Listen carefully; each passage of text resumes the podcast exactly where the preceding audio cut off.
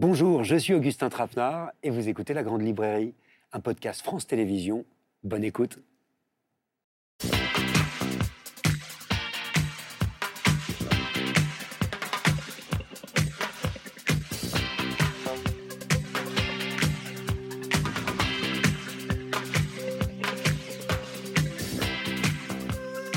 Bonsoir, bienvenue dans la grande librairie des auteurs, des livres, de la pensée pendant une heure et demie à 21h tous les mercredis. Et ce soir, les mots, les livres, la lecture sont-ils en danger? Mes invités, romanciers, essayistes ou académiciens n'ont pas dit leur dernier mot. Bonsoir Amine Malouf. Bonsoir. Merci d'être là. On se souvient évidemment de Léon l'Africain ou du Rocher de Tanios qui vous valait un prix Goncourt. Vous venez d'être élu secrétaire perpétuel de l'Académie française et vous faites paraître Le labyrinthe des égarés, un texte passionnant euh, sur les conflits qui opposent les grandes nations du monde entier à l'Occident. À vos côtés, Lilia Hassen, bonsoir.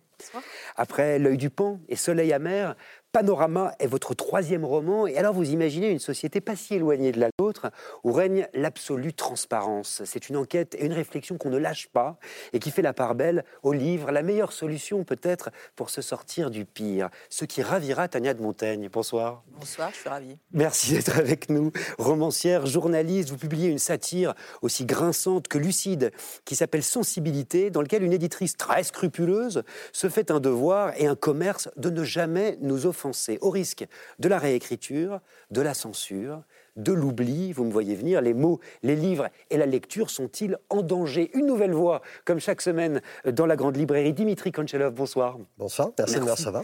Mais merci d'être avec nous pour ce livre réjouissant qui s'appelle Vie et mort de Vernon Sullivan et qui nous plonge dans le Paris de l'après-guerre euh, pour un portrait de Boris Vian et de son double, Vernon Sullivan, à qui l'on doit notamment J'irai cracher sur vos tombes, nombre de scandales, un procès retentissant. Il sera question là aussi euh, de littérature et de censure. Enfin, Michel Desmurget, bonsoir. Bonsoir.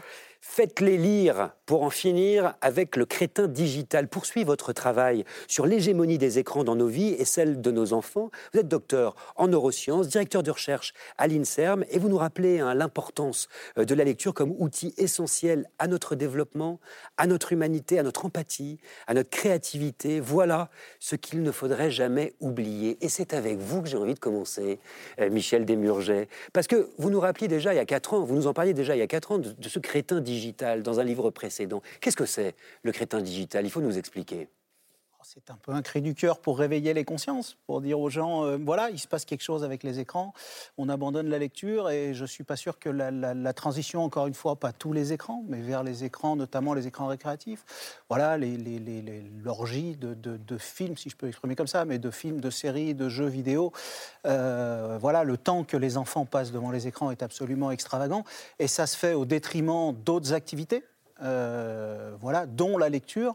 Et, et, souvent, les gens, après le, le, le, le, crétin digital, me demandaient OK, on est d'accord sur le constat, tout le monde constate bien qu'il y a un problème de, de voilà, d'impulsivité, de concentration, de langage chez les enfants, mais qu'est-ce qu'on fait? Et voilà. Et l'idée, c'était. Euh, moi, je me suis penché sur la littérature scientifique pour essayer de répondre à la question.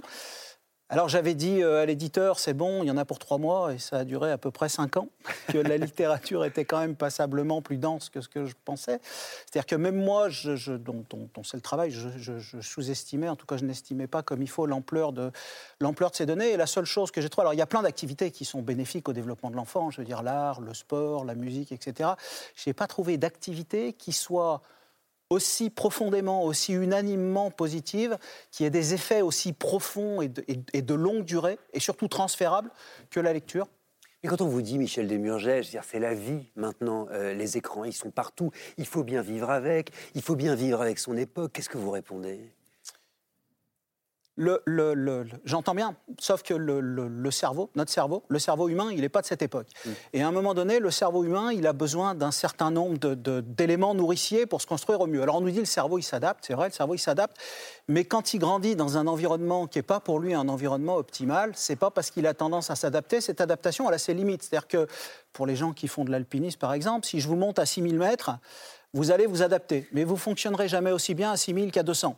Ça veut dire que même sur cette adaptation-là, le cerveau, il se construit pas aussi bien dans cet environnement euh, numérique, encore une fois récréatif, ça veut pas dire qu'il faut jeter tous les écrans, mais il se construit pas aussi bien qu'il ne se construit dans un environnement pour lequel il a été fait. Et dans cet environnement, justement, il y a la lecture et ses bénéfices. Et vous savez, ça me fait penser à un passage du livre de Lilia Hassen, ici présente, qui imagine une vision du futur pour le moins inquiétante. C'est page 162, et vous écrivez, Lilia Hassen, les élèves de CM1 se tiennent les uns à côté des autres, ils ne se parlent pas, absorbés par leurs écrans, ils jouent en réseau et rejoignent des mondes virtuels dans lesquels ils se muent en personnages héroïques. Leur esprit est tout entier dédié à cette vie parallèle. Quand la sonnerie retentit, leur corps amorphe retourne en classe et s'assied, déconnecté. La chaleur du mois de juin n'arrange rien à leur léthargie. C'est le crétin digital. Ça y ressemble. Lilia Hassen. Oui, c'est, on voit si la fatigue euh, la fatigue euh, digitale qui est, quand même, euh, qui est quand même très importante quand on passe du temps devant, des écrans. Et au-delà de ça, c'est vrai que j'avais, entendu plusieurs professeurs dire qu'aujourd'hui, le problème, ce n'était pas le bavardage en classe, c'était des élèves qui ne se parlaient plus. Et c'est vrai qu'on a toujours cette idée du, cancre qui, discute, qui fait des, antisèches, etc. désormais, l'un des plus grands dangers, c'est, cette, forme d'enfermement, ce, retour sur soi, euh, mhm. qui, est, qui est assez préoccupant. Oui, je crois qu'il faut, se rendre compte de, des temps à un moment. Je sais bien que ce n'est pas l'émission des chiffres, mais il faut se rendre compte que les enfants, dès la maternelle, ils sont autour de 3 heures. Dès le primaire, ils sont autour de 5 heures par jour, pour ceux qui auraient un doute, parce que les gens se disent souvent ça doit être par semaine. Non, non, c'est par jour. Et les ados, ils sont quasiment à 7 heures par jour sur ces outils-là. Ça, mange quasiment le, tiers de leur, existence. Enfin, c'est colossal. On ne se rend pas compte à quel point le, temps est phagocyté par ces activités. Alors la lecture pourrait être une réponse. C'est ce que nous dit euh, Michel Desmurget, les bienfaits justement de la lecture, en quoi sont-ils scientifiquement prouvés? Et j'insiste hein, sur cet adverbe scientifiquement, parce que je sais que certains scientifiques euh, vous le reprochent et, vous demandent euh, en quoi ça l'est. Alors, j'ai envie de dire qu'il n'y a pas une affirmation qui n'est pas sourcée dans le, dans le bouquin. Je, justement, j'attends pas des gens qu'ils me fassent confiance. Donc, je leur donne les informations et je leur donne tous les moyens d'aller vérifier ces informations et de remonter aux sources de ces informations euh, s'ils le veulent.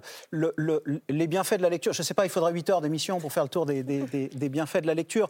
Mais pour, pour résumer, la lecture, c'est vraiment une, une, une machine à fabriquer de l'intelligence, mais de l'intelligence au sens le plus large du terme. C'est-à-dire que ça comprend évidemment la dimension intellectuelle, parce que la lecture, elle fait du bien au langage, la lecture, elle fait du bien aux connaissances générales, elle a des effets positifs sur la concentration, elle a des effets positifs, très positifs sur la créativité, elle nous permet, elle nous aide à mieux structurer nos pensées, à mieux organiser nos idées, ce qui a des effets sur évidemment notre capacité à écrire, notre capacité à communiquer non seulement à l'écrit mais aussi à l'oral. J'ai envie de dire qu'il n'y a pas que ça, il y a, aussi tout ce qu'on appelle maintenant l'intelligence émotionnelle et sociale, c'est-à-dire que la lecture, elle nous permet elle, est très liée à l'empathie. Elle nous permet de mieux nous comprendre, elle nous permet de mieux comprendre les autres, elle nous permet d'interagir mieux avec les autres, parce que le, livre, notamment le livre de fiction, c'est le, seul support dans lequel vous pouvez rentrer dans la tête des personnages. C'est-à-dire que vous rentrez littéralement dans la mécanique intellectuelle des personnages. C'est-à-dire que Emma Bovary, vous la voyez à la télé et puis euh, vous dites, bah, c'est pas cool. Et puis vous voyez Charles et vous vous dites, bah, bah écoute, euh, Charles, quand même, faudrait te secouer un peu. Et puis là, dans le livre, bah, vous rentrez directement dans leur pensée, dans la mécanique, dans les contradictions, dans ce qu'ils veulent faire, dans pourquoi c'est fait. Et non seulement vous rentrez dans cette mécanique, mais vous éprouvez les mêmes sentiments. C'est-à-dire ce qui est fascinant avec les livres de fiction, c'est que quand on vit réellement une émotion dans la vie, c'est-à-dire que si vous me mettez en colère, je vais vivre une émotion, peux prendre un autre exemple, mais ça va bien pour celui-là. Et par contre, si j'ai une scène dans un livre qui me décrit de la colère, c'est les mêmes réseaux cérébraux qui vont, euh, qui vont s'engager. Et donc, c'est vraiment ce que les, chercheurs appellent un simulateur social. Et donc, quand on fait le, bilan, la, la, la, hormis le développement sensorimoteur, la, lecture, elle a des effets positifs sur tout ce qui fait notre humanité. C'est-à-dire qu'elle va nourrir les trois piliers fondamentaux de notre humanité, que sont l'intellect, notre intelligence, notre intelligence émotionnelle et aussi nos compétences sociales. Je ne sais pas si on peut trouver meilleur rapport qualité-prix. Ah, c'est intéressant, vous avez dit lire de la fiction. Évidemment, vous me connaissez, je tourne immédiatement vers vous. Parce que vous avez dit une idée très précise, Michel Desmurget, sur ce que c'est qu'un lecteur. Vous parlez surtout, effectivement, de littérature et de fiction. Et vous ne mettez pas au même niveau, en réalité, euh, tous les livres. Les mangas, les bandes dessinées, par exemple, euh, qui font fureur en, librairie. Ça aussi, c'est quelque chose qu'on a pu peut-être vous reprocher. Oui, alors c'est comment vous dire Ça se passe comme ça. Il y a certains, euh, certaines personnes bien intentionnées qui, disent des choses que j'ai pas dites et qui après me reprochent d'être suffisamment bête pour avoir dit les choses que j'ai pas dites. Et donc c'est un peu compliqué. Il n'y a pas de, il a pas de niveau entre, euh, entre, euh, il n'y a pas de hiérarchie entre les BD, les mangas et puis, et puis les livres. Le fait est que pour un certain nombre de choses, c'est-à-dire pour le développement du langage, pour euh, le, développement des capacités de lecture et pour la réussite scolaire, il y a plein d'études qui montrent que les livres, et notamment les livres de fiction, ont des, impacts extrêmement positifs, alors que la bande dessinée, sur ces, encore une fois, sur ces critères-là, la bande dessinée et les mangas n'ont pas, ces effets euh, positifs, et le temps à passer sur les réseaux sociaux et les blogs ont pour eux, pour leur part, des impacts négatifs. C'est simplement que, juste pour donner, je ne sais pas si vous donnez des chiffres, mais voilà, en, général, quand un gamin, lit un gamin, un gamin qui lit un million de mots, il a, à peu près, il a augmenté à peu près son vocabulaire de 800 à 1000 mots. C'est-à-dire que c'est vraiment un processus cumulatif quand, quand, on lit, le gamin, il rencontre plein de mots qu'il ne connaît pas. Et parmi, je ne sais pas, cocasse, jubilé, euh, pêle-mêle, saillant, c'est tous des mots qu'il va rencontrer. Et il va apprendre une petite fraction de ces mots. Il va apprendre 4 à 5% de façon complètement incidente. Et donc, c'est juste une question de volume. C'est-à-dire que vous ne mettez pas le même nombre de mots, vous ne mettez pas le même volume, vous ne mettez pas la même richesse d'informations dans une bulle de BD que dans un chapitre de roman. Vous avez beaucoup plus de mots dans un livre, donc beaucoup plus d'opportunités d'apprendre ces choses. Ça ne veut pas dire que la BD et les mangas ne peuvent pas avoir des effets positifs dans d'autres domaines. Pas une hiérarchie, c'est pas un mépris du manga ou de la BD, c'est juste que ce sont deux outils différents. La diète de lecture des enfants, si j'ose dire, doit se concentrer sur les deux. Et si dans la diète de lecture des enfants, il n'y a que des BD et des mangas, alors il ne moissonnera pas tous les autres effets positifs liés au livre. C'est simplement ça. Tania de Montaigne, autrice de bande dessinée, a l'air. Je comprends euh, pourquoi l'exemple c'était colère. Je, sens qu'il est vénère. Euh. ça vous fait réagir euh, Oui, bah, de toute façon, le livre. Euh, moi, je sens, je ne sais, pas quel est le point de départ de ce qui vous a amené à, écrire, mais je sens bien qu'il y a quelque chose de. Euh, il y a quelque chose qui vous a énervé sur, euh, sur, sur ce qu'on est en train de voir. Enfin, on sent ça. Et, et j'aime bien qu'au fur et à mesure du livre, on, on accède à la possibilité de que ça bouge en fait, parce que le, ce qu'il y a, c'est que quand on, vous dit, oui, il est neuroscientifique et tout, la science, ça pose tout de suite quelque chose où on se dit, bon bah, euh, ok, bah si j'ai pas eu ce truc-là au départ, parce que moi je, lisais, je me disais, voilà, il faudrait que les parents lisent, accompagner tout ça, et je réfléchissais, je me disais, mais ma mère, elle m'a pas du tout fait ça. Donc moi-même, je suis donc une crétine, euh, pas digitale, mais... Ah bah, Michel Desmurgers, on veut votre réponse. Ouais. Est-ce qu'il y a un espoir ou pas? Non, non, alors, alors qu'il y a une colère, oui, il y a une vraie colère, parce que ce qu'on est en train de faire à nos gosses, franchement, ça me, ça me, ça me, voilà, ça me, je ne sais pas comment le dire. Il y a une forme d'angoisse même. non, c'est quelque chose qui me touche, voilà, parce que parce que voilà, le, je, veux bien que l'argent, je veux bien qu'il que, que, y ait un certain nombre d'industries numériques notamment euh, qui rapportent, mais, mais, mais, quand ça devient à ce point-là au détriment des enfants, oui, je pense qu'il faut faire quelque chose, que la colère est juste. Après, comment dire, je ne je, sais pas ce qu'il en est de la vie de chacun. En tout cas, la littérature scientifique montre assez clairement que l'entrée privilégiée dans la lecture pour un enfant, c'est la lecture partagée, parce que on n'apprend pas à parler l'écrit en parlant l'oral. Donc il y a toujours quelques poissons volants des, statistiques qui vous disent moi j'ai découvert la lecture quand j'avais 16 ans, je suis tombé amoureux de Proust, c'est comme si j'avais vu le Christ et, j'ai découvert la lecture et je me suis mis à tout lire.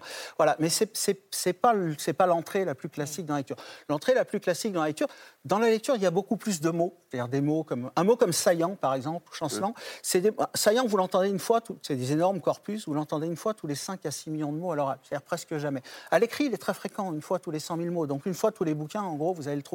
La grammaire, la syntaxe, les phrases sont plus longues, il y a des relatives, la voix passive, il y a des temps comme le passé simple ou, le passé antérieur. Voilà, il poussa la sorcière ou, euh, il eût fallu que Phileas Fogg, etc. C'est des choses que vous entendez qu'à l'écrit.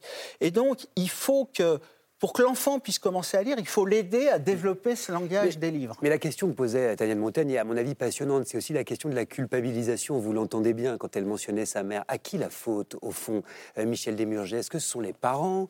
Est-ce que c'est la grande librairie euh, tous les mercredis soirs à 21h Est-ce que c'est l'école? Est-ce que c'est l'Académie française, Amine Malouf, tiens, qu'on n'a pas encore entendu? Ah, moi, j'écoute euh, tout cela avec euh, passion. Je ne connais pas les chiffres, mais je, je vous crois sur parole. Moi, je, connais ma propre expérience.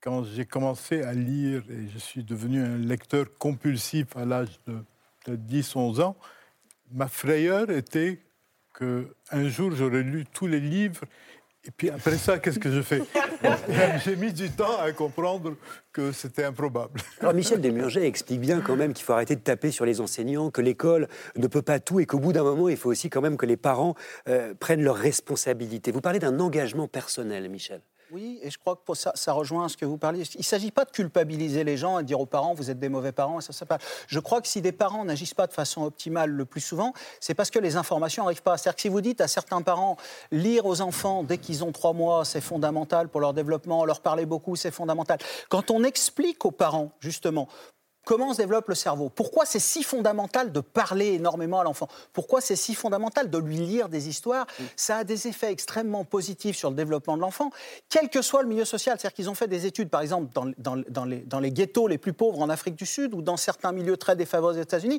Et le fait de dire ça aux parents, ça a des impacts extrêmement importants et extrêmement positifs sur le développement de l'enfant. Donc, il ne faut pas culpabiliser, il faut informer les parents. Il faut que les parents comprennent qu'il y a un certain nombre de choses, effectivement, que, l'école ne peut pas faire. C'est-à-dire que dans la famille, vous êtes en- le développement du langage et le développement du langage à travers le langage oral et à travers la lecture partagée notamment, il se fait, il se, fait le mieux, c'est en binôme, voire en très petits groupes. Voilà. Quand vous êtes dans une classe et que vous avez, euh, que vous avez 30 gamins et qu'il faut que vous fassiez des cours de tout, des cours, y compris des cours d'empathie maintenant, bah, c'est très difficile de trouver ce temps-là.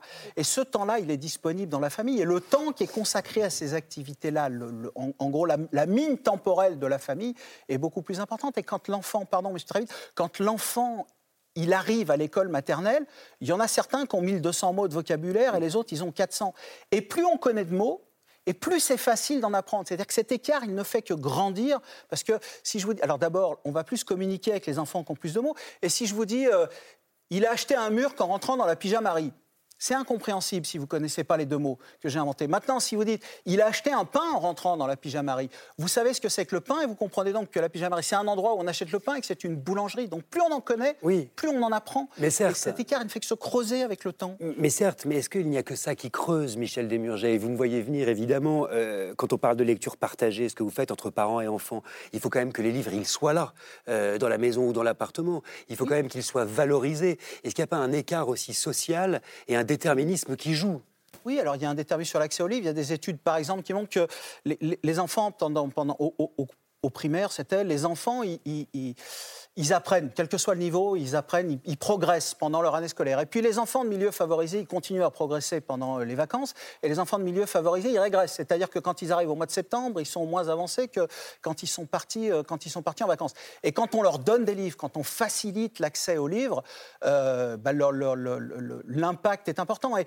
et- si vous prenez deux jumeaux, un dans une maison où il y a deux jumeaux, vraiment, favorisés ou défavorisés, peu importe. Un dans lequel il n'y a pas de livres et l'autre dans lequel il y a énormément de livres dans la maison. Le- le- la différence en termes de réussite scolaire, alors ça ne dit pas tout d'un enfant, effectivement, c'est- un, un- comment dire, un précipité de la, de, la, de la lecture, parce que la lecture a aussi des impacts très bénéfiques sur la réussite scolaire et la trajectoire de l'enfant. Donc quand il y a beaucoup de livres, c'est plus de trois ans. Le- L'enfant qui a beaucoup de livres, il va avoir une scolarité de trois ans plus longue. C'est colossal, parce que justement, les, les parents vont lui parler des livres, etc. Donc il faut mettre des livres à disposition euh, des enfants. Le, le fait- mais c'est vrai dans les milieux défavorisés, le fait d'avoir des livres dans un famille, c'est le même impact au niveau statistique que d'avoir des parents éduqués. C'est-à-dire que le fait d'avoir des livres dans une maison, ça, pour un enfant défavorisé, ça le met au même niveau de chance, si j'ose dire, qu'un enfant favorisé, favorisé qui, lui, n'a pas de livre dans sa maison, par exemple. Est-ce qu'il ira, lire s'il n'y a pas de mimétisme, s'il n'y a pas le, le parent qui lit justement? Oui, alors justement, il il est bien évident que ce n'est pas les livres sur l'étagère qui comptent, mais quand il y a beaucoup de livres dans la maison, ça veut dire que les parents lisent, ça veut dire que le livre est important dans la maison, ça veut dire que c'est une unité structurante de, de, de, de la, de, la, de, de l'identité de l'enfant et de la famille. Je sais pas une anecdote, mais ma fille, un jour, elle se fait choper à la sortie de l'école par un petit gars, il arrive vers elle, elle était toute petite, vers 5-6 ans, le petit gars arrive et lui dit « Moi, je suis un gamer !» Et donc la petite, elle est un peu interloquée, et puis elle le regarde, elle réfléchit un peu, puis elle lui dit Moi, je suis une lecteur. Et en fait, c'est justement c'est le fait d'arriver à intégrer cette identité-là. Après, s'ajoute évidemment la nécessité du plaisir, mais le plaisir, il vient notamment de, voilà, de la lecture partagée, de l'accompagnement, du fait qu'il n'y a pas d'échec, etc. Donc évidemment que c'est plus facile pour les enfants défavorisés, mais il y a de l'espoir dans la littérature sur le fait que quand on, quand on, quand on donne des informations aux parents, quand on délivre cette information et quand on met des livres à disposition des enfants, voilà, plutôt que de dépenser des milliards d'euros à acheter des tablettes dont les études montrent qu'elles ont un impact négatif sur le développement des gamins, bah, peut-être qu'on pourrait mettre un peu moins et, puis acheter des livres et développer des programmes justement de lecture à l'école et ce genre de choses, oui. Ça s'appelle Faites-les lire pour en finir avec le crétin digital de Michel Desmurget. C'est publié au Seuil. Et votre fille voudra lui dire euh, qu'elle peut dire. On n'en est pas encore à l'écriture inclusive, mais elle pourra, dire Je suis une lectrice. Oui, mais ça rimait avec gamer. N'est-ce pas, Amine Malouf? Parce que place maintenant euh, à monsieur le secrétaire perpétuel de l'Académie française, ici présent. Vous voilà chef des immortels, maintenant, euh, Amine Malouf. Il y a deux semaines, ses pairs de l'Académie l'ont élu à la majorité au poste laissé vacant par Hélène Carrère d'Ancos, ce qui lui donne un certain nombre de devoirs et de responsabilités dont on va, dont on va parler évidemment.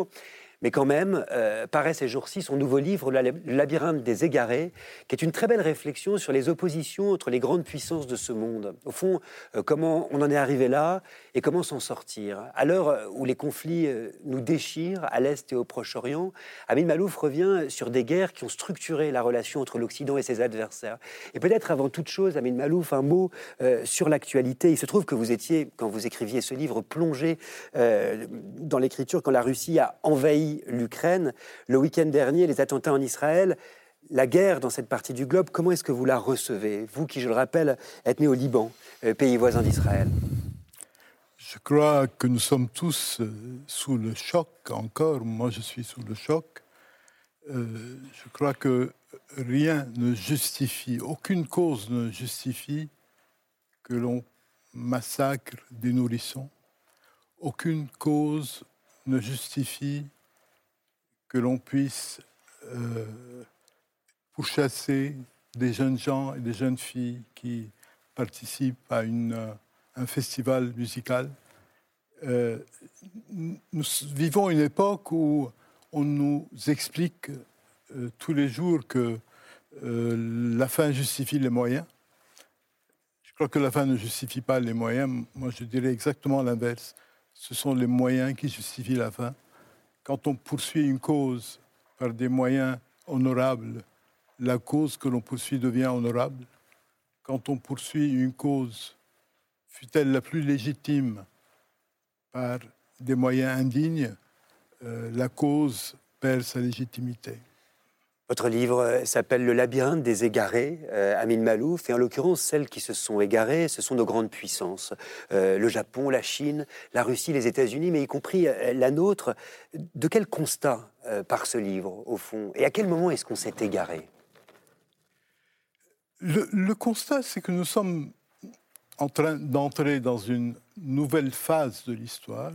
Nous avons pris l'habitude déjà de l'appeler la nouvelle guerre froide. Et euh, alors que pour la première, nous avons un peu les repères, nous avons fini par connaître exactement les, les puissances, les idéologies qui étaient en place, là, nous sommes un peu perdus. Nous ne savons pas ce que c'est, nous ne savons pas comment on en est arrivé là, nous ne savons pas où nous allons. Et j'ai essayé de comprendre en étudiant le parcours de quatre pays. Euh, le Japon, le Japon la, Russie, la, Chine et les États-Unis. Euh, c'est un texte qui témoigne d'une grande inquiétude, évidemment, mais aussi d'une passion d'une passion pour l'histoire, euh, qui peut toujours nous enseigner quelque chose sur des erreurs euh, sans cesse reproduites. Quelles seraient-elles, ces erreurs, Amine Malou Je dirais que chacun des quatre pays a commis ses propres erreurs. le choix de ces pays est déterminé par le fait que les trois premiers le Japon de l'ère Meiji, la Russie soviétique et la Chine d'aujourd'hui sont les trois grands pays qui ont défié à un moment donné la suprématie de l'Occident et ont voulu la supplanter.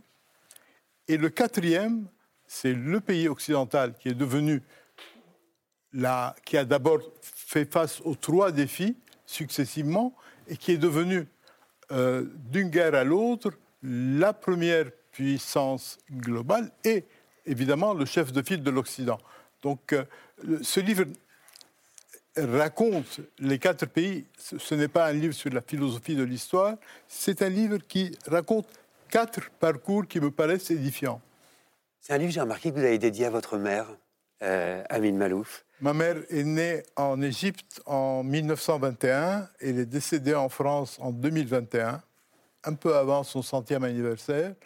Et euh, elle est restée lucide et, euh, et heureuse, j'allais dire, pratiquement jusqu'aux dernières semaines de sa vie. Et, et je pense que j'avais l'habitude de lui porter chaque livre dès qu'il sortait. Donc celui-ci, je ne pourrais pas le lui porter, mais je le lui ai dédié.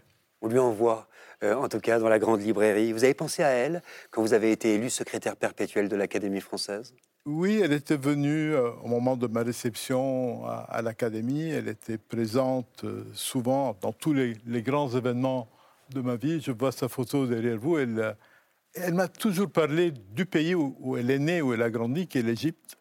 Et jusqu'à la fin, elle, a, elle, a, considéré que c'était un âge d'or dans sa vie. Et, et donc moi, je, je, suis né au Liban, j'ai beaucoup d'amour pour le Liban, mais j'ai aussi, euh, dans mon enfance, un amour particulier pour l'Égypte de ma mère. Et dans quelle mesure vous a-t-elle transmis aussi le goût pour la langue, et en particulier pour la langue française? Vous savez, dans, dans ma famille, il y avait deux, euh, deux traditions. Du côté paternel, c'était une tradition euh, anglo-saxonne, et du côté de ma mère, une tradition française. Donc vous lui devez tout donc, euh, euh, si, euh, mon père a fait toutes ses études chez les Américains. Et normalement, je serais allé dans les écoles américaines, sauf que ma mère, dans sa famille, les garçons allaient chez les pères jésuites et les filles chez les sœurs de Besançon. Et donc, il n'était pas question pour elle de transiger. Je suis allé dans l'école que souhaitait ma mère, et donc je, me retrouve en train d'écrire en français plutôt qu'en anglais. Et secrétaire perpétuel de l'Académie française. Amine Malou, vous avez écouté Michel Desmurget. On a un problème quand même. Euh, dans une France où on lit euh, de moins en moins et de moins en moins bien, si on reprend ce diagnostic, euh, où est l'Académie française? Est-ce qu'elle est à la hauteur? Et quel rôle, pas seulement symbolique, mais actif, peut-elle jouer? Je pense que nous pouvons tous jouer un rôle. Évidemment, l'Académie elle a pour mission de, de défendre la langue et aussi de la développer et aussi de, de, de se préoccuper de sa, euh, du rayonnement de la langue. En même temps, euh, un phénomène comme celui de, de la diminution de la lecture, ni l'Académie, ni aucune institution ne, le contrôle. C'est un phénomène de société. Il faut, il faut véritablement expliquer ce que vous faites, que la lecture, ce n'est pas seulement une, manière de, d'apprendre euh, un certain nombre de choses, c'est ce qui structure l'esprit d'une personne. Et j'ajouterai, quelqu'un qui ne lit pas des livres ne peut pas être un véritable citoyen. Parce que la citoyenneté exige une capacité de réflexion qui, euh, ne peut s'acquérir que par la distance que constitue un livre. On ne, on ne devient pas citoyen simplement en ramassant des bribes d'informations ça et là. Je, je, je, suis parfaitement d'accord. Euh, il y a un, un urbaniste euh, célèbre, Paul Virilio, qui expliquait ça, l'écrit contre l'écran. Et, et, il expliquait qu'effectivement, l'écrit avait tout à voir avec la démocratie, justement, dans ce, dans ce temps long euh, qu'elle qu nous impose. Et cette réflexion, la réflexion, l'étymologie, c'est le retour en arrière, cette possibilité qu'offre la lecture de, de, de, de, marquer des temps de pause, de prendre le temps de réfléchir vraiment. Et, et c'est ce temps démocratique aussi. Donc euh, oui, je, je, je, suis parfaitement, je suis parfaitement d'accord. Mais quelles sont vos priorités, Amine Malouf, aujourd'hui, à la tête euh, de l'Académie française? On veut savoir quand même. Est-ce qu'il y a un chantier? Une vision? Euh, Un rêve? Vous savez, l'Académie est une institution qui a 400 ans. Quand on arrive à, à, à, à la position de secrétaire perpétuel, euh, on n'arrive pas en disant je vais tout changer, je vais tout euh, transformer. L'Académie est une institution qui fonctionne bien, qui a ses habitudes, ses traditions, qui a aussi quelques, euh, quelques soucis euh, de, dans ses rapports avec une société qui change, notamment dans ses habitudes d'expression. Et ce sont des questions qui, euh, auxquelles il faut réfléchir, mais jamais dans la hâte. Je crois qu'il faut réfléchir en se disant ce qui est véritablement un phénomène de société à long terme doit être pris en considération et ce qui est un phénomène de mode, notre mission est de ne pas de ne pas essayer de, s'y accrocher. Alors précisément, on mentionnait euh, tout à l'heure l'écriture inclusive dont on parle beaucoup. L'écriture inclusive qu'on emploie hein, toutes et tous, regardez, je viens juste de l'employer en disant toutes et tous euh, perpétuellement, mais que certains voudraient généraliser euh, en rajoutant par exemple des points médians qui montreraient justement et qui, la présence en fait toujours du féminin. Comment vous vous positionnez, vous, pas seulement l'Académie française, mais vous qui êtes maintenant à la tête de cette institution? Mon sentiment personnel, c'est qu'il y a un problème réel dans euh, une langue où le féminin a été, disons, entre guillemets, maltraité depuis des siècles, parce que c'est, ainsi que les choses se passaient. Et donc, euh, moi, je me souviens, j'avais une sœur qui était dans une école d'assistante sociale, et puis un jour, il y a un garçon qui s'est inscrit dans cette école de filles, et ils ont dit, il faut à partir de maintenant, il faut dire les assistants sociaux, parce qu'il y a des garçons et des filles. Je trouve ça absurde. Donc euh, il, y a, il y a des problèmes réels dans les questions de, du féminin, du masculin, de la manière de, gérer cette question.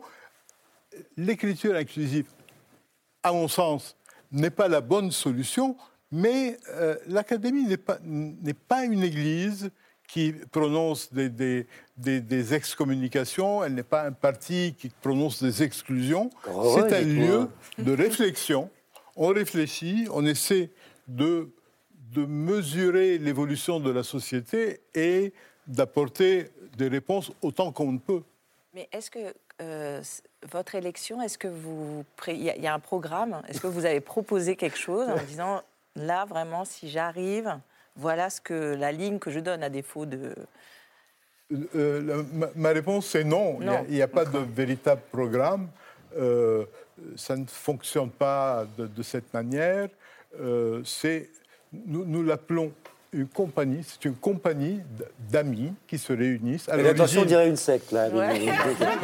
à l'origine, c'était des amis qui se réunissaient simplement pour se lire entre eux les textes qu'ils écrivaient et les discuter et les critiquer. Et euh, tout se passe dans, des discussions, dans des échanges, plutôt dans le consensus. Ce n'est pas un, lieu où on, euh, on, décrète, on cherche à imposer des, programmes. Ce n'est pas ça.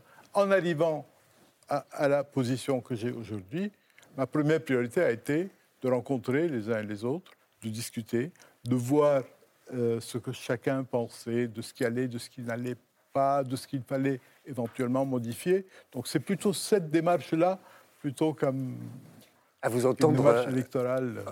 En tout cas, il est toujours question de transmission. On en parlait euh, tout à l'heure au sujet de votre mère. Et la plus belle façon de transmettre, Amine Malouf, c'est encore d'entendre des mots.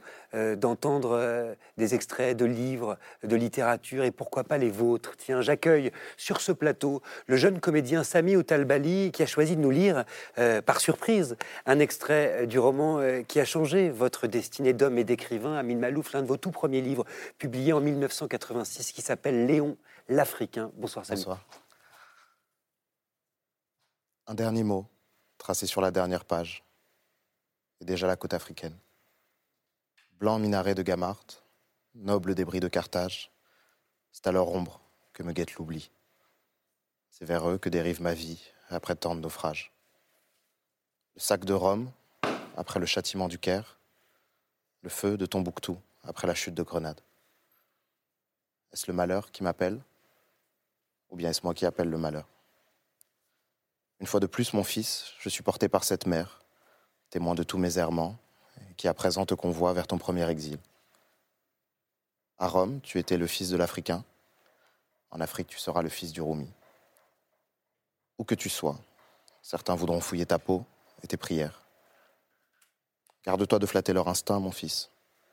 Garde-toi de ployer sous la multitude. Musulmans, juifs ou chrétiens, ils devront te prendre comme tu es ou te perdre. Lorsque l'esprit des hommes te paraîtra étroit, dis-toi que la terre de Dieu est vaste, et vaste ses mains et son cœur. N'hésite jamais à t'éloigner, au-delà de toutes les mers, au-delà de toutes les frontières, de toutes les patries, de toutes les croyances. Quant à moi, j'ai atteint le bout de mon périple. Quarante ans d'aventure ont alourdi mon pas et mon souffle. Je n'ai plus d'autre désir que de vivre, au milieu des miens, de longues journées paisibles. D'être de tout ce que j'aime le premier à partir, vers ce lieu ultime où nul n'est étranger à la face du Créateur. Merci. Samuel Talbali, vous êtes évidemment très ému euh, en lisant cet extrait de Léon l'Africain d'Amin Malouf. Le grand public, je le rappelle, vous a découvert dans ce film magnifique de Léa Bouzid qui s'appelait Une histoire d'amour et de désir, mais aussi dans la série Netflix Sex Education euh, que vous avez peut-être vu. Et il se trouve que rencontrer Amin Malouf, c'était un rêve presque. C'est- un peu complètement un rêve, ouais. C'est c'est l'auteur préféré de ma maman d'abord, et qui est ensuite euh, devenu le mien. Vos livres faisaient partie de, notre bibliothèque à la maison, et c'est les premiers livres que j'ai lus volontairement, en dehors de ceux qu'on nous faisait lire à l'école, que j'ai appris à aimer plus tard. Mais, euh, mais Léon l'Africain, en l'occurrence, c'est le premier que j'ai pris, que j'ai lu volontairement, euh, chaque jour, chaque soir, avant de me coucher ou, à l'école, au lycée, euh, quand j'avais un peu de temps. Et ce qui est un peu, ce qui est beau, c'est que hum, c'est le jour. Aujourd'hui, on est le jour d'anniversaire de ma maman, et que je l'ai eu au téléphone ce matin, et que par hasard, elle, me- elle me parle. J'ai parlé, je lui ai dit que je venais ici ce soir. Elle m'a dit mais c'est fou. Le jour de mon anniversaire, tu rencontres mon auteur préféré pour lui lire un des passages de mon livre préféré. Donc voilà, je voulais vous le dire. Je vais lui signer le livre en dessus autant bon anniversaire. Avec grand plaisir. Merci. Mais d'entendre Amin Malouf, euh, ces mots, euh, les dernières pages hein, de Léon l'Africain, qu'est-ce que ça fait des années plus tard, comme ça, lu euh, par un jeune Vous avez quoi Vous avez 25 ans? 24. 24 ans. C'est- émouvant. C'est émouvant. Ça me ramène euh, au temps où j'étais en train de- d'écrire euh, ces, ces lignes qui, qui représentent en réalité euh, euh, mon, mon état d'esprit de l'époque, parce que j'avais quitté un pays euh, où il y avait la guerre pour aller ailleurs, pour, euh, euh, en me disant que le plus important, c'est de, de, de- de considérer que la terre entière est notre patrie et d'aller vers le lieu, le lieu où cette patrie est la plus accueillante. Et, et je pense que mes sentiments à cet égard n'ont pas varié euh, depuis. C'était il y a 37 ans. Pourquoi vous avez choisi ce texte-là, Sami Outalbali? Euh, je l'ai choisi parce que hum, je, suis, moi, je suis un enfant de, deux- de deux cultures différentes. Mon, père euh, est d'origine marocaine, ma mère est française d'origine guadeloupéenne, euh, de deux confessions différentes. euh, et que quand on a cette chance, on a parfois le sentiment d'être chez soi nulle part, de se retrouver nulle part. Et je trouvais que ce texte était beau dans, ce qu'il expliquait de ça, dans ce message que vous transmettez en disant que c'était que c'était normal en fait et que et qu'il fallait surtout pas se, se presser, qui est peut-être l'erreur que que j'ai qu'on essaye de faire quand on est mon cas, quand on est jeune, essayer de, de s'intégrer trop euh, trop vite, peut-être pas de la bonne manière, en prenant pas assez le temps. Euh, et, et justement, je trouve que dans, dans ce texte-là, vous l'expliquez assez bien. Prendre le temps de, de voir, d'aller ailleurs. Notre patrie, c'est pas forcément celle où on est né ou celle de nos origines, c'est celle, celle où on se sent bien, celle qui nous accepte. Et je trouvais que c'était. Et assumer toutes ces appartenances. Exactement. Toutes ne pas essayer de faire le tri Mhm. entre diverses appartenances, ne pas se mutiler, assumer toutes ces patries, toutes ces appartenances. Comme ce texte, en tout cas, résonne euh, ce soir. Merci infiniment, Merci euh, Samy vous. Outelbali, de nous Merci avoir fait la gentillesse euh, de votre venue ce soir. Je rappelle que Le labyrinthe des égarés d'Amin Malouf est publié chez Grasset. C'est un texte très important, hein, brillant, comme une boussole, justement. Euh, L'image est dans le livre pour se repérer dans le fracas du monde, tous et toutes en librairie pour se le procurer. On se retrouve, nous, dans un instant, juste après un détour par la librairie Le Préau à Metz, chez la délicieuse Nathalie Mislivic. C'est un portrait signé Inès de la mode Saint-Pierre. Ma mission aujourd'hui, c'est de donner envie de lire, surtout aux plus jeunes, parce que c'est l'avenir en fait. Pour cette génération qui est née avec un portable dans la main, il est important en fait pour nous de transmettre la lecture, de transmettre ce plaisir surtout. C'est pas seulement une activité intellectuelle, c'est aussi une découverte émotionnelle. On n'est pas non plus déterminé à devenir un grand lecteur. Moi, par exemple, j'avais pas forcément beaucoup de livres chez moi et pour autant, on m'en a toujours prêté, je m'en suis toujours procuré par tous les moyens.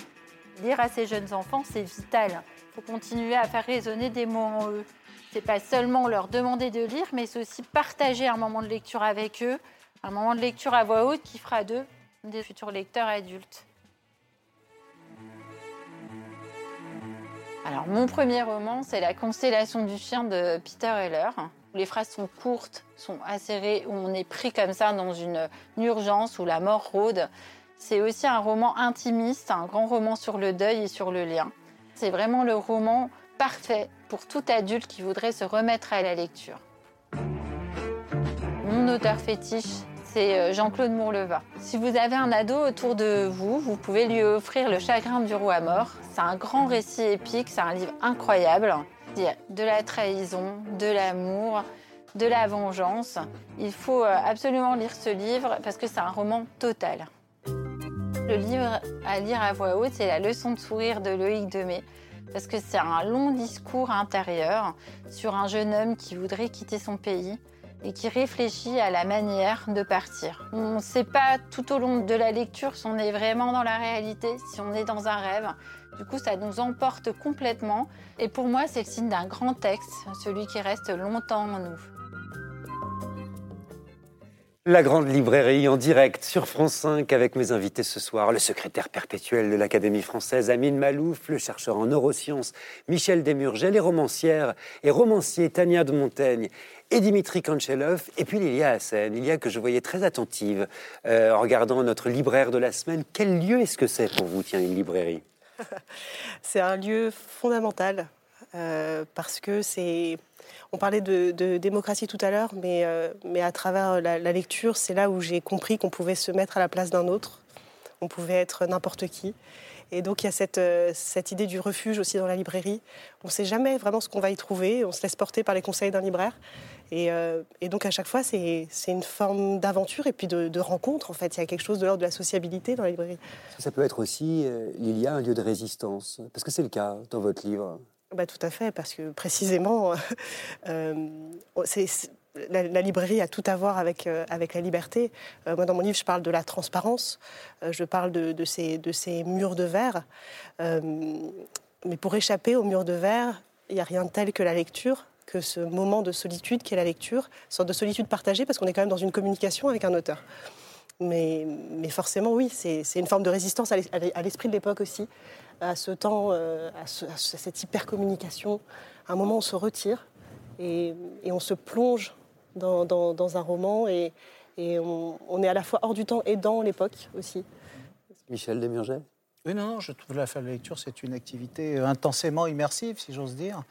Et, euh, et, et Quentin, euh, il y, a une- étude qui a été faite, c'est-à-dire quand, quand, on lit un livre ou quand on regarde un film, si on met un bip sonore en nous disant appuie sur le bouton quand on entend le bip, on met beaucoup plus de temps à réagir quand on est dans un livre parce que l'activité est vraiment intense. Enfin, on est dedans, quoi. C'est-à-dire que non seulement on lit le livre, mais on éprouve ce qui se passe dans le livre, c'est ce qu'on disait tout à l'heure. Et on, vit, on vit littéralement le, le- livre ça, nous- ça nous structure, ça structure la pensée. Vous parliez des cours d'empathie que le gouvernement veut lancer contre le harcèlement scolaire. Il n'y a pas meilleur cours d'empathie que de, que de lire, effectivement. Et a- on est forcément empathique quand on apprend à se mettre à la place d'eux et à comprendre la logique d'autres personnes, de, enfin, d'autres personnes, de personnages différents qui, qu'on ne comprendrait pas effectivement dans la vie, euh, dans la vie quotidienne. Alors il y a un clair lien dans la littérature entre le, temps passé à lire et les capacités euh, d'empathie. Et depuis les années, depuis une, trentaine, une quarantaine d'années maintenant, on s'aperçoit qu'on a une diminution, on a une diminution dans les dans les, générations les plus récentes, justement des capacités d'empathie et une augmentation des échelles de narcissisme concomitantes. Alors tout n'est peut-être pas dans la lecture, mais l'impact de la lecture sur, euh, sur euh, l'empathie sera sans doute bien plus important que l'impact des cours d'empathie dont certains spécialistes reconnaissent qu'ils ont peu de chances d'être aussi efficaces qu'on le dit. Il est question, euh, question d'empathie dans le roman de Lilia Hassen, qui parle du monde de demain, à moins qu'il ne s'agisse déjà d'aujourd'hui ou d'hier. Allez savoir. Bienvenue en 2049, 20 ans après une révolution euh, qui a transformé la France. Au nom euh, de leur sécurité, les citoyens ont décidé de renoncer à leur intimité et vivent désormais, pour la majorité, dans des maisons vivarium, c'est-à-dire des maisons de verre, en fait, en toute transparence. Alors c'est une société où tout le monde se voit, tout le monde s'observe, tout le monde se surveille, et où il n'y a, en apparence, de fait, plus de crimes, plus de délits, plus de violence. Les policiers, par exemple, comme votre héroïne, celle qui raconte l'histoire de Panorama, bah, on les appelle plus policiers, on les appelle gardiens et gardiennes de protection. On pourrait croire qu'on a atteint un modèle parfait, un paradis, une utopie. Tout ici, comme l'écrit Lilia Hassen, n'est que luxe, calme et sécurité. Jusqu'au jour, parce qu'il y a toujours un jusqu'au jour dans un roman, où une famille disparaît. Un père, une mère et leur petit garçon. Alors personne ne sait ce qui a pu leur arriver, ce qui semble complètement impossible à croire dans un monde où tout le monde voit tout le monde, dans un monde de transparence. Et donc votre héroïne va mener l'enquête et ce qu'elle va découvrir va complètement bouleverser toutes ces certitudes? Parce que la réalité n'est jamais aussi transparente qu'on le croit. Vous écrivez, Lilia Hassen, nous ne sommes pas transparents à nous-mêmes. Qu'est-ce que ça veut dire? Ça veut dire qu'on a tous euh, une forme de faille entre notre surmoi, notre moi, nos passions, et que, et que finalement, on ne, bah, effectivement, on ne se connaît pas.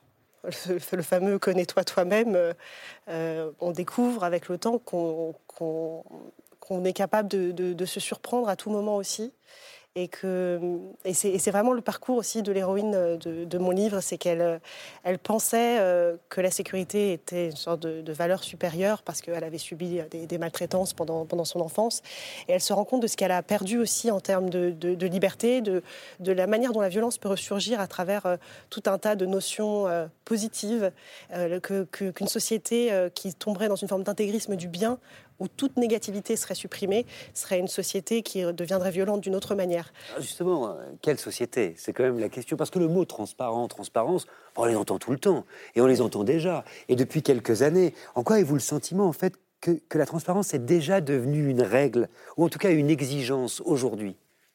Bah écoutez, euh, chaque fois que je vais acheter, euh, je vais acheter un, produit au supermarché, euh, il y a écrit transparence sur une bouteille d'huile d'olive il n'y a pas longtemps, transparence et qualité. Je ne sais pas ce que ça veut dire.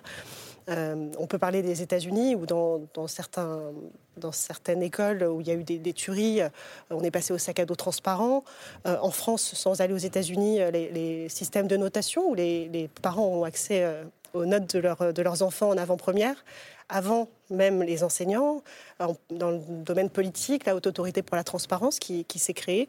Ce mot de transparence, il est partout, il est dans, nos, relations même amoureuses. On pense qu'on est transparent les uns avec les autres.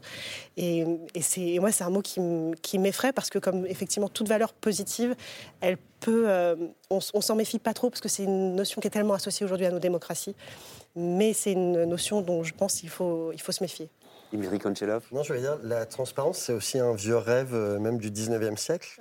parce que dans les phalanstères de Fourier, il y avait déjà cette idée selon laquelle euh, les habitations étaient transparentes à l'intérieur pour qu'on puisse se voir les uns les autres. Et je me demandais si c'était euh, quelque chose qui vous avait inspiré dans votre livre. Bah, exactement. Alors moi, je parle du panoptique de, de Jérémy Bentham, mais, mais qui est un peu, voilà, c'est un peu sur, le, sur, le, même modèle. Et effectivement, transparence, c'est un mot très intéressant parce que c'est à la fois une sorte de, de vieux rêve pour, bah, pour les prisons, les hôpitaux, euh, la manière dont on contrôle avec un gardien central qui peut, surveiller euh, tout ce qui se passe sans être vu. Donc il y a cette force de domination. Aujourd'hui, on est dans une forme de panoptique digitale où il n'y a plus de dominance et tout le monde passe à la fois du côté de la victime, du coupable. On s'observe les uns aux autres. Et en creux, c'est aussi la possibilité bah, du refuge, de la chambre à soi moi, je, vous propose de regarder une archive, euh, tous ensemble, euh, qui date de juin 1970, cette archive. C'est un écrivain que vous connaissez très bien, qui prend la parole sur le RTF. Dire qu'il est visionnaire, vous allez voir, c'est un euphémisme. Il s'appelle Romain Gary. Regardez. Je crois que, contrairement à ce qu'avait prédit Orwell dans 1984, nous n'allons pas du tout vers une, euh, vers une centralisation morbide. Je crois que nous allons vers un éclatement fécond des sociétés en infra-société, ou si vous préférez, en multisociété. Je crois que la, télévision, notamment l'électronique, va lier, va permettre de créer des circuits entre les gens, d'une manière euh, qui se dessine déjà, qui leur permettra peu à peu de se rencontrer, de se connaître et de communier dans les mêmes croyances, les mêmes opinions, les mêmes goûts, le même mode de vie de plus en plus libre à l'intérieur de ces mini-sociétés, euh, à condition euh, qu'elles n'aillent pas, évidemment, contre une société, la société euh, ombrelle, si vous voulez, la société toi, laquelle, à mon avis, deviendra de moins en moins visible. Romain Gary, en juin 1970, euh, dans l'émission En toutes lettres sur le RTF, c'est une archive qui est quand même assez extraordinaire. Quand il parle de la télévision jusqu'à l'électronique, où l'on communiera dans les mêmes croyances, les mêmes opinions, les mêmes goûts, il y a à scène c'est la question des, communautés euh, sur les réseaux sociaux. C'est euh, d'ailleurs tout ce qu'on appelle les mêmes. Le vocabulaire euh, de, de, la sphère digitale est très parlant. C'est-à-dire qu'effectivement, on, est toujours confronté au même, à cet enfer de l'identique, à celui qui pense comme nous. Et tout ça dans un but qui est un but aujourd'hui. à l'époque de, Rousseau, il y avait déjà ce fantasme de la transparence, mais dans un objectif de pureté morale. Aujourd'hui, l'objectif, c'est euh, un objectif d'exploitation, euh, c'est un objectif euh, commercial.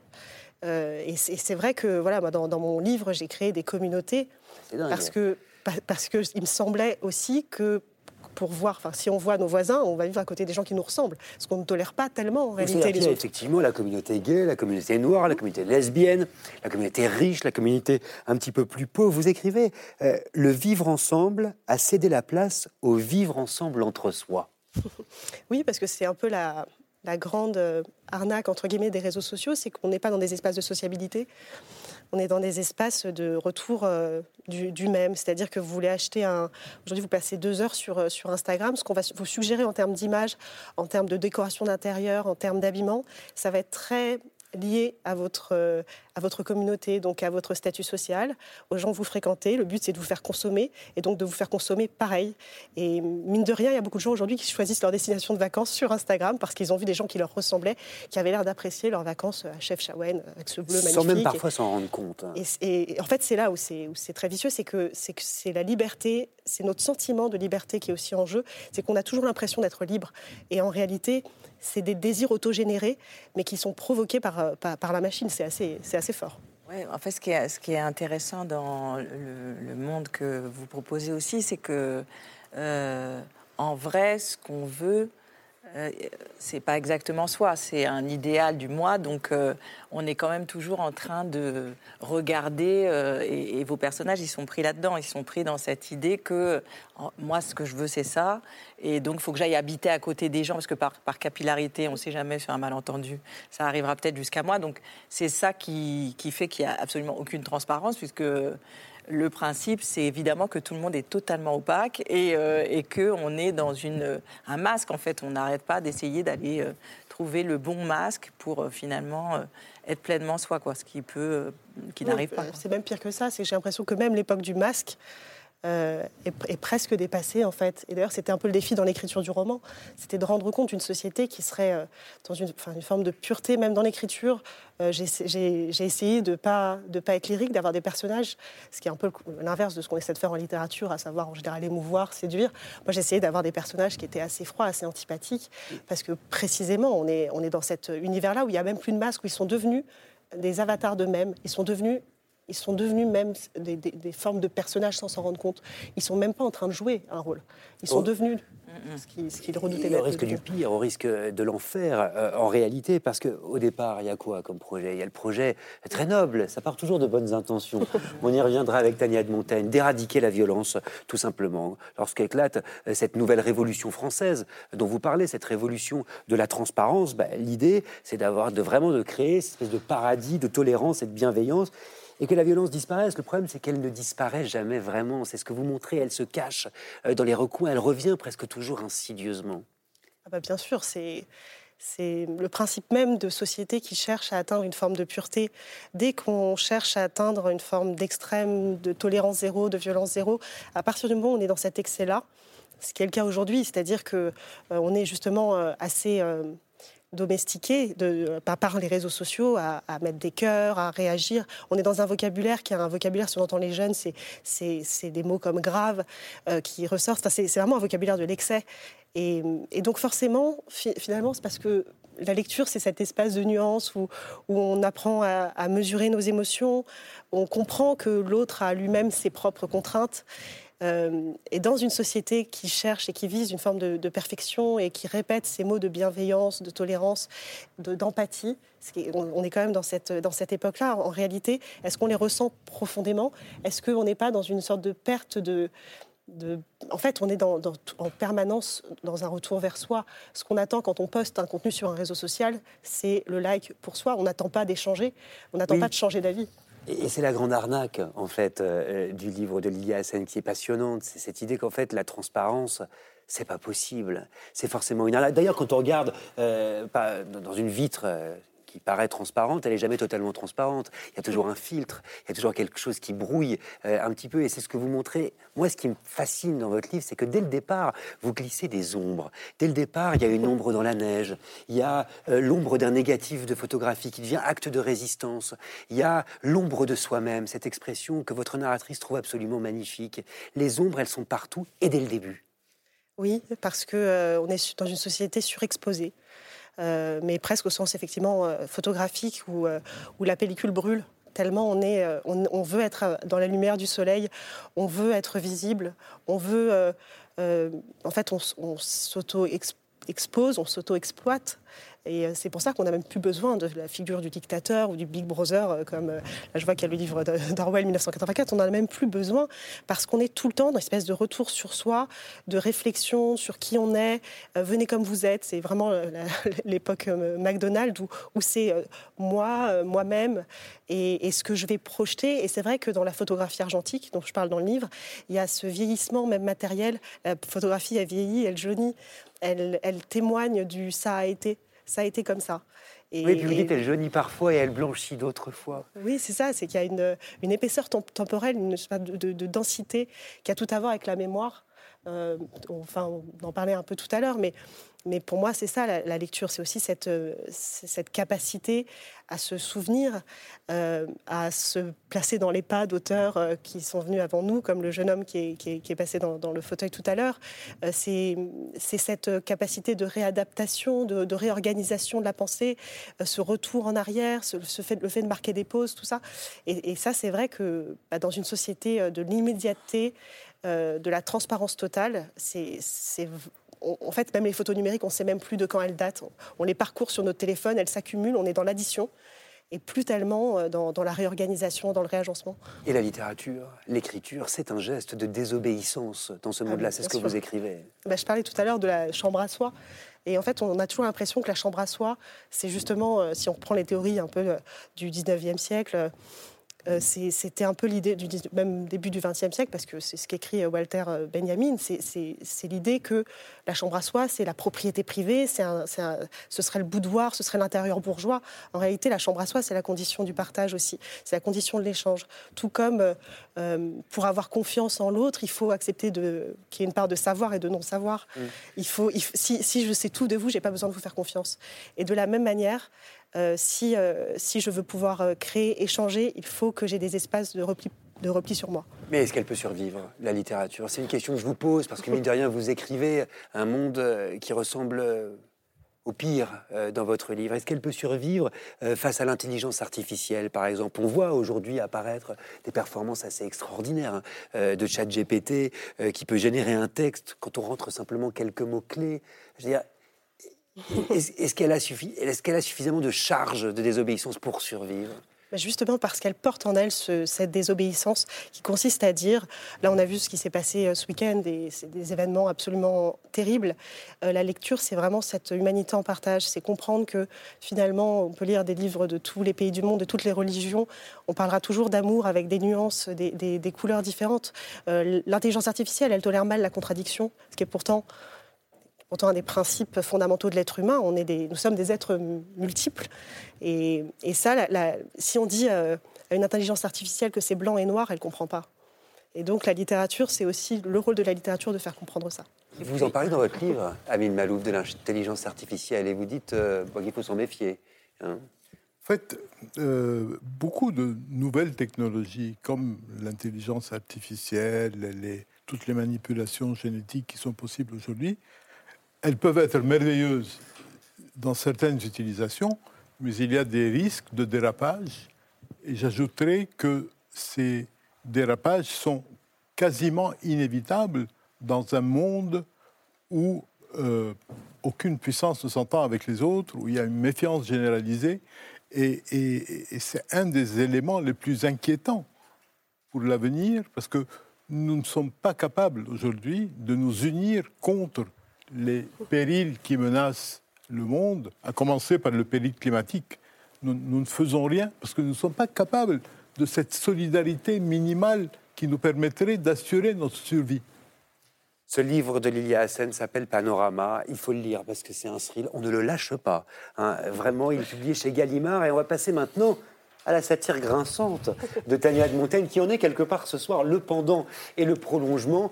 Alors, dans le livre euh, de Tania de Montaigne, tout commence en réalité euh, par un écrivain qui se fait poignarder pour ses écrits. Un écrivain dans lequel on reconnaît aisément Salman Rushdie, qu'on a reçu sur ce plateau à la rentrée dans la grande librairie.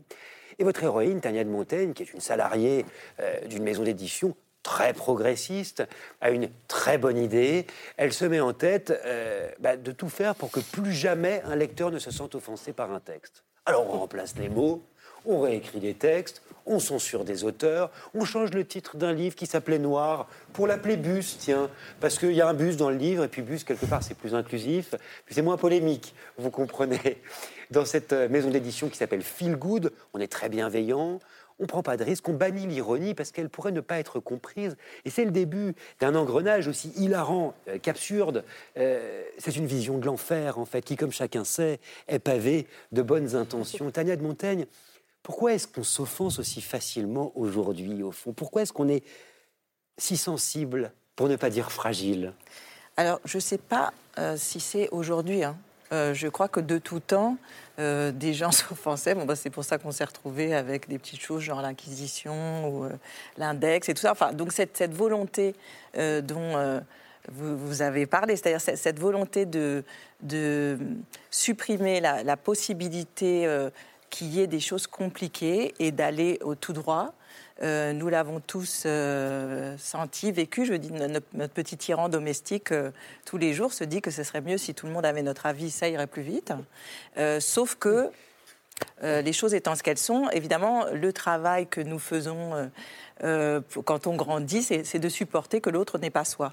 Et en l'occurrence, là, eh ben, on se dit qu'il y aurait peut-être un petit chemin qui, serait de faire en sorte que euh, bah, s'il y a des gens à qui ça fait de la peine, peut-être que si on leur fait plus de peine, le monde sera mieux. Et cette fameuse violence euh, dont vous parlez, en fait, dont notre sauvagerie, on est tous habités par ça, on est travaillés par ça, bah, on essaye aussi de ne pas la voir. Donc, ne pas la voir, c'est créer ce genre de, de biais comme ça. Donc, bus, c'est super, mais en l'occurrence, cette anecdote dont vous parlez, euh, elle m'est arrivée. Donc le livre, il a commencé parce que justement quelqu'un. Euh, il faut nous raconter comment est né en fait ce livre euh, Sensibilité d'une histoire vraie, aurait été la vôtre.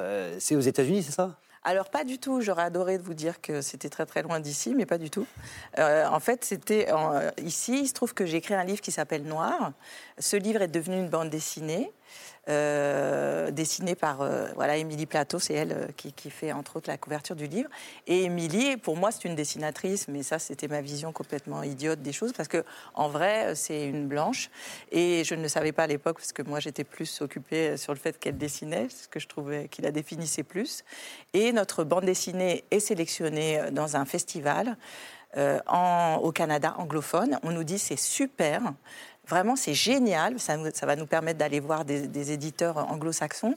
La seule chose, c'est que pour la version anglaise, euh, ça ne pourra pas s'appeler noir puisqu'Émilie est blanche. Et là, ah, c'est pas bon. Donc, c'est là que cette dame trop sympa, qui était blanche euh, aussi, euh, nous dit bah, ah, le truc vraiment génial, c'est qu'on va l'appeler Bus. Bus super. Et elle, pour elle, c'était une réunion vraiment qui devait durer trois minutes. On est tous d'accord, ça s'appelle bus et on sort. Sauf que, alors là, vraiment, Émilie vous êtes et moi. Bah, là, c'était au-delà de l'effondrement. C'est-à-dire qu'il y avait s'effondrer, puis après, il y avait encore continué à creuser, parce que euh, cette dame euh, euh, très sympathique, tout ça était vraiment dans une gentillesse, euh, se met très rapidement à ne plus du tout parler à Émilie, qui n'est pas intéressante parce qu'elle est blanche, je le rappelle, donc plutôt à moi, et à vouloir m'expliquer à quel point ça va être super, ce livre qui s'appelle Rabus. Alors, le problème, c'est que c'est un métier, en fait, il faut le dire quand même, le métier de sensitivity reader, lecteur en sensibilité on n'a pas exactement de terme en France. Peut-être que l'Académie française pourrait s'y plonger. Amine Malouf, on va vous demander. Peut-être que vous pouvez nous expliquer ce que c'est. Bah, le, le, principe du lecteur en sensibilité, ce serait, euh, c'est une personne qui est chargée de signifier et donc de savoir euh, ce qui, dans un livre que vous proposez, pourrait euh, faire de la peine ou euh, choquer ou euh, offenser euh, une personne selon des critères, c'est-à-dire que vous avez des lecteurs de sensibilité qui vont être noirs, d'autres qui vont être homosexuels, d'autres qui peuvent être avec une maladie mentale particulière. Tous ces gens-là ont une expertise qu'on leur prête, et cette expertise, c'est de savoir exactement qu'est-ce qui, dans un texte, peut poser problème. Oui. Et fort de cette expertise particulière, puisque c'est une expertise qui ne se base que sur euh, une expérience personnelle et une sensibilité personnelle. Donc, fort de ça, euh, ça permet aux entreprises, parce que ça a été évoqué. Euh, bien sûr, c'est une question d'argent. En fait, ce qui se joue là, c'est comment est-ce qu'une entreprise peut se dégager du risque en, en disant, bah, ça y est, moi j'ai vu la personne spécialiste des noirs, elle m'a dit que les noirs, ça leur fait beaucoup de peine dès qu'ils voient le mot noir avec une dessinatrice blonde, le noir s'effondre, donc bus. C'est super. En l'occurrence, c'est un, terme dont on a beaucoup entendu parler euh, cette rentrée. Je ne sais pas si euh, vous en avez vous-même euh, entendu parler. Le romancier Nicolas Mathieu s'en est insurgé, notamment.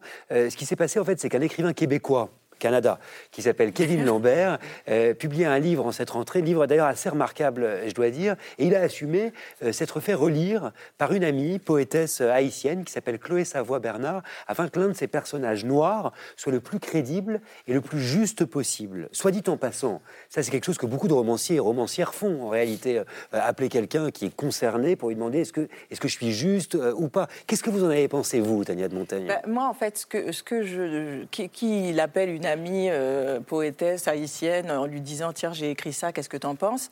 Bon, elle va donner son avis de poétesse africaine, euh, haïtienne, mais euh, en aucun cas, elle ne pourra garantir que tous les Haïtiens qui vont lire ce livre seront dans la même dynamique qu'elle. Donc en fait, ce qu'il faut supporter là-dedans, c'est l'idée que bah, je t'ai demandé ton avis et au fond, je suis obligée de dépasser mon petit impensé raciste quand même qui me met dans l'idée qu'une un, haïtienne peut parler pour tous les haïtiens, parce que c'est ça la problématique. Oui. C'est-à-dire qu'à un moment, il, il, oui. euh, c'est de ça dont il s'agit. Il s'agit de notre euh, incapacité à admettre que justement nous voulons faire rentrer les gens dans un sillon et que à partir de là, une fois que je t'ai rangé à cet endroit-là, que tu as ta petite maison transparente, j'en ai éclairé tous les aspects et donc je sais exactement comment un noir euh, euh, perçoit chaque mot. Donc là, on va au-delà de je ne sais pas en neurosciences. Il faudrait voir comment ça s'active là-dedans. Voilà, bah, j'ai mon itinéraire et donc je suis sûre. En fait, c'est ça qui ne va pas. C'est-à-dire qu'on ne peut pas, d'un côté, avoir l'idée de la littérature, qui est le lieu de l'incertain, du clair-obscur, du doute, et lui coller dessus une, un label qui fait que tu peux y aller à mi-noir, ce livre ne te fera pas de peine. Ça m'évoque ce que Salman Rushdie nous disait sur la liberté de création et la liberté d'imagination menacée aujourd'hui, Amin Malouf. Ce, que, ce qui m'inquiète, c'est que là, nous avons un recul de l'universalité. On considère que ceux qui sont différents appartiennent à une humanité différente et en plus qu'ils ont tous, ils sont tous similaires. Donc, s'il est différent de moi, il, est noir ou, chinois. Donc, les Noirs pensent ceci, et donc je dois considérer que son opinion, c'est l'opinion des Noirs. Si les Chinois, on considère que c'est l'opinion des Chinois. Et euh, il y a depuis quelques années, je, ne saurais pas le, dater, une, un recul dans tous les domaines de ce qui nous paraissait évident, qui est l'idée d'une unité du genre humain qui a ses valeurs communes, qui a, et, là, soudain, on nous dit non, non, non, chacun doit suivre sa propre voie, nous sommes tous différents, nous allons construire des sociétés différentes, et, et moi, je m'assure, je compte sur cela, évidemment.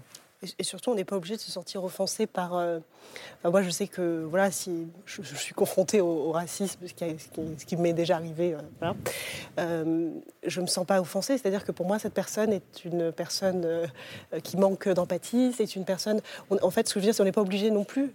c'est aussi ce qui est intéressant dans votre livre. On n'est pas obligé non plus de se sentir offensé. Il y a une autrice euh, afro-américaine qui, expliquait euh, il n'y a pas longtemps que les livres du docteur Zeus ou Zeus, je ne sais pas comment on les appelle, étaient pleins de stéréotypes racistes et donc ils ont été retirés de la circulation. Et elle expliquait la première chose que j'ai faite quand j'ai vu ça, c'est de me précipiter à la librairie justement pour les lire avec mes enfants. Moi, j'ai fait pareil avec ma fille, avec les Martines, c'est plein de stéréotypes de genre. Et, et, si la littérature et si les livres nous amènent, et il y a des études qui montrent que ça nous amène à une plus grande tolérance, c'est pas en cachant ces problèmes aux gamins. C'est-à-dire que moi, ma fille, quand on lisait les Martines, alors il y avait papa qui lisait les Martines n'ont pas été censurés, Michel Desmurger. et, justement, c'est en exposant les, gens, les, gamins à ça, en lisant avec eux, en leur disant, bah, bah voilà, le papa il est là, la maman elle fait ça, et ça a des impacts profonds, et c'est justement par le fait, ce qui explique assez bien Nasha Jones, par le fait qu'elle a exposé ses enfants à ces textes-là, évidemment pas tout seul, évidemment en leur expliquant, qu'elle a réussi à faire en sorte cette prise de conscience-là. Et je ne sais pas, une dernière anecdote, mais c'est pas parce que c'est ma fille, mais c'est la seule que je connais. Un jour, on était, à, force de lire les Martines, elle finit par repérer, elle, dans les autres textes, les éléments sexistes. Et quand on se pointe un jour dans une épicerie, et puis, euh, puis elle commence à monter et à descendre les escaliers, et, la personne qui est là lui dit, euh, c'est un vrai garçon manqué. Et la petite se fige, elle la regarde, puis elle me regarde, elle me dit c'est quand même très sexiste ce qu'elle vient de me dire, la dame. Ah. Et la petite, elle avait 5 ans. Et c'est dans les livres qu'elle a trouvé ça. Et c'est justement cette, ce fait d'expurger tout ça des livres, bah, ça, nous éloigne de cette prise de conscience. Alors j'aimerais qu'on revienne quand même sur certains points, euh, sur certains détails de votre livre Tania de Montaigne. La maison d'édition que vous inventez met en place une charte. Euh, la charte s'appelle évidemment Feel Good, c'est le nom de la maison d'édition, et elle va s'imposer partout, cette, charte. Alors regardez, euh, la voilà, je vais en lire quelques articles. Par exemple, article 2, éviter tout sujet en lien avec une religion éviter les mots et idées problématiques. Ça, c'est l'article 3. Article 6. Éviter les termes comportant une charge affective ou émotionnelle. Préférez les mots neutres. Éviter le risque. Article 8. Article 14. Ne blesser personne, satisfaire tout le monde. Le pire, Tania de Montaigne, je vais vous dire, c'est que c'est plausible, en fait. C'est plausible de, blesser, de vouloir blesser personne et satisfaire tout le monde C'est-à-dire que ça correspond à, une charte qui pourrait être en réalité mise en place. Bien sûr, mais à certains endroits, elle est mise en place. Euh, euh, ça va être moins euh, frontal que ça, mais je suis confrontée, c'est comme ça que cette fable est née. Elle est née parce que donc il y a eu ce point de départ de bus qui était quand même bon là on était, on croyait qu'on était arrivé, euh, mais pas du tout, parce qu'en fait ça s'est renouvelé parce que ce que vous évoquiez sur cette question de vouloir que chacun soit bien euh, dans son petit couloir de nage, euh, ça va avec quelque chose de réel, c'est-à-dire que quelque chose a émergé sur, sur les discriminations, la violence, le fait qu'on met des gens à l'écart, et la réponse qui est donnée, c'est celle-là de dire écoute, alors j'ai bien compris que tu étais très très spécial, et moi je vais me comporter avec toi comme si tu étais un nourrisson. Donc euh, moi je crois souvent des gens qui veulent me préserver de tout un tas de choses euh, parce que euh, étant très particulière, il, faut qu'on fasse attention. Et à un moment donné, votre éditrice dit carrément et si on supprimait la fiction? Après tout, la fiction est un risque. Et ça, c'est une réflexion absolument passionnante que vous avez. C'est-à-dire que vous montrez que justement, là, c'est l'imagination qui est en danger. C'est qu'il n'y a plus de création, il n'y a plus de fiction, c'est plus possible. Bah, on voit bien comment, et c'est ça qui est frappant, euh, c'est la fiction qui est, euh, en procès régulièrement. Hein. On se retrouve avec, euh, avec des gens qui sont sommés de faire la preuve que ce qu'ils disent est vrai, alors que pourtant c'est de la fiction. Et donc, par exemple, ce petit poste de Kevin Lambert, pour moi, il racontait ça aussi. Il disait à quel point quelqu'un qui a inventé un monde dit Oh là là, mais heureusement, j'ai, euh, ce monde a été vérifié par quelqu'un du réel et donc je peux vous garantir que ce qui est dedans est vrai. Et donc là, ça va. Et donc on voit bien comment justement cette, euh, euh, cet imaginaire, il, il faut... parce que l'imaginaire, c'est un truc pas sûr. Hein, on n'est pas sûr. Quand on fait un livre, et eh ben après, il est sûr, euh, il est posé là, des gens vont s'en saisir, ils vont nous dire des choses, euh, c'est moi, c'est pas moi, euh, vous dites ça, mais n'importe quoi. voilà, ça, dialogue, c'est ça, dont, c'est ça qui, fabrique aussi un lecteur. J'avais une question très simple, parce qu'on a parlé du Canada et on a parlé de l'Amérique. Et en fait, je me demandais, est-ce que vraiment aujourd'hui, en France, dans le monde de l'édition, est-ce qu'il y a des sensitive readers? Et si oui, ils sont où? Parce que je pense que ça intéresse les gens. Alors, euh, il y en a en France euh, sur euh, la littérature jeunesse, par exemple, elle est justement très envahie. Hein, on parlait des, enfants. Il y a beaucoup ça. Et par ailleurs, moi, donc, m'est arrivé il y a quelques mois, et nous étions en France, hein, dans une autre institution. Là, c'était dans le cadre d'une expo qu'on fait. Mais je me suis retrouvée avec ça. Alors, ce qui était particulier, c'est que j'avais rendu mon livre 15 jours avant et que soudain, jaillit une dame comme ça qui voulait mon bien euh, et qui voulait encore m'apprendre à être une bonne noire, parce que c'est quand même toujours ça le sujet, et qui euh, donc m'a dit écoutez, il faut enlever la phrase. Donc, le livre noir s'ouvre avec ce, ce, principe qui est de dire à partir de maintenant, vous êtes un noir de l'Alabama dans les années 50 et je vais vous expliquer comment faire. Et elle me dit cette phrase-là, ça, ça peut faire de la peine aux Noirs. Donc on était reparti dans la peine aux Noirs parce qu'il y avait une Noire que je n'ai jamais vue dans l'entreprise qui avait eu beaucoup de peine visiblement. Et donc la solution, c'était d'enlever la phrase ou d'annuler l'exposition. Mais il n'y avait plus d'autres... Euh, il n'y avait plus d'autres propositions que celle-là. C'est un vrai risque qui existe aujourd'hui en France. C'est pas Malouf. Il y a une idée à laquelle il faudrait peut-être consacrer une émission entière, c'est l'infantilisation. Euh, oui. Pour tout cela, il y a une forme d'infantilisation qui est dévastatrice pour toutes nos sociétés. Et, surtout, il y a un autre risque, c'est d'intégrer et de devenir son propre euh, sensitivity readers. C'est aussi ça. C'est à quel point on va commencer aussi peu à peu à s'auto-censurer. Oui, c'est pour ça que moi je prône, j'aimais bien que Michel soit vénère. Et euh, moi je crois que justement ce, travail sur le risque et sur euh, l'idée de ne pas être en jugement quand on écrit, d'aller voir ailleurs si on y est, et peut-être qu'on n'y sera pas, mais en général, souvent, quand on fait ce trajet-là, on va rencontrer, si c'est pas nous, c'est quelqu'un d'autre. Euh, et je crois vraiment que le sujet, c'est à la fois de faire lire, mais c'est aussi de faire écrire en dehors de cette question de vouloir être un petit angelot. Je crois qu'il va falloir supporter d'être euh, euh, complexe, sauvage, bizarre, dégueulasse, et que c'est ça qu'il faut réinvestir, c'est ce côté moche de nous-mêmes. Et cette violence nécessaire dont parle aussi Lilia Dans son livre. Le vôtre, Tania de Montaigne, s'appelle Sensibilité. Il est publié chez Grasset. C'est incisif, c'est très drôle, c'est glaçant aussi, je vous le conseille. Et avant de retrouver notre nouvelle voix ce soir, le si talentueux Dimitri Kanchelov, je vous propose un petit peu de lecture à voix haute. Le poète et slammer Souleymane Diamanka est parti à la rencontre des élèves d'une classe de seconde du lycée Saint-Jean-Ulst à Versailles qui participe à notre concours si on lisait à voix haute. Regardez, on se retrouve juste après.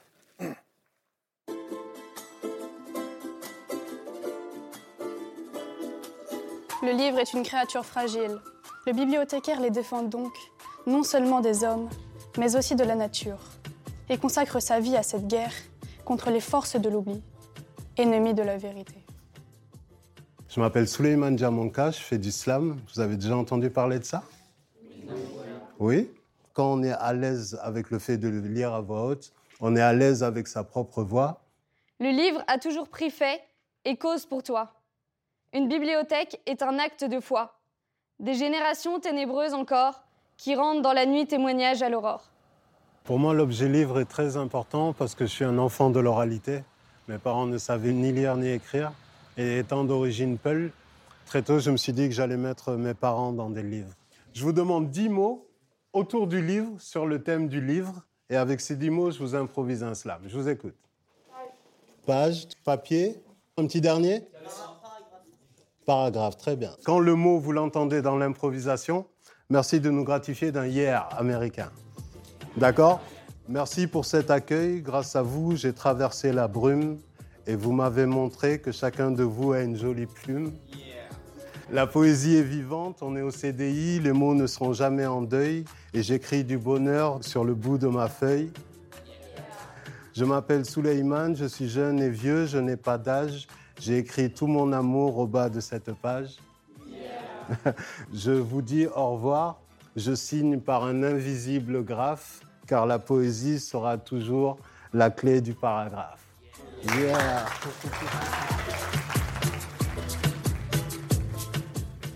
Magnifique poète et slameur, Suleiman Diamanka, dont vous pouvez lire de la plume et de l'épée en poche préfacée par Grand Corps Malade, la grande librairie en direct ce soir, comme tous les mercredis, avec Amine Malouf, qui était en train de dire hier, comme Suleiman euh, Diamanka, avec Lilia Hassen, avec Tania de Montaigne et Michel Desmurget, mais également notre nouvelle voix du soir, Dimitri Kanchelov, qui signe un deuxième roman aussi joyeux que tourbillonnant sur Boris Vian.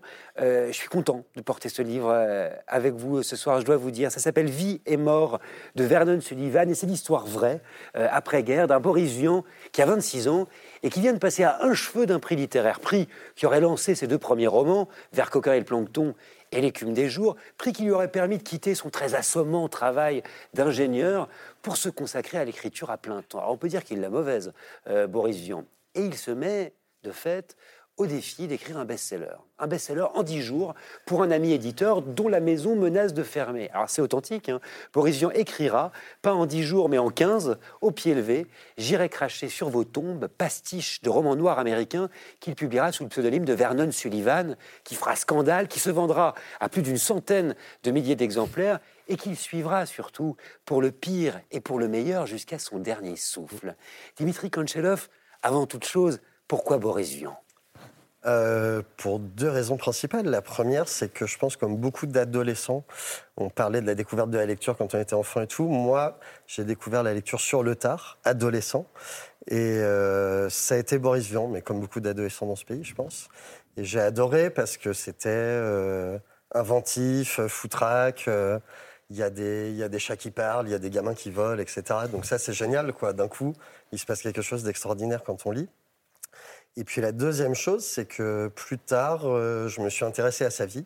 Et en m'intéressant à sa vie, je me suis rendu compte qu'en fait, son existence était sans doute aussi extraordinaire que son œuvre, si ce n'est plus. Et, mais elle est tellement extraordinaire qu'elle est, elle est pleine, elle est riche, il se passe un million de choses. Ah, J'ai envie de vous faire un cadeau. On le regarde, Boris Vian? Ah On le regarde. On le regarde.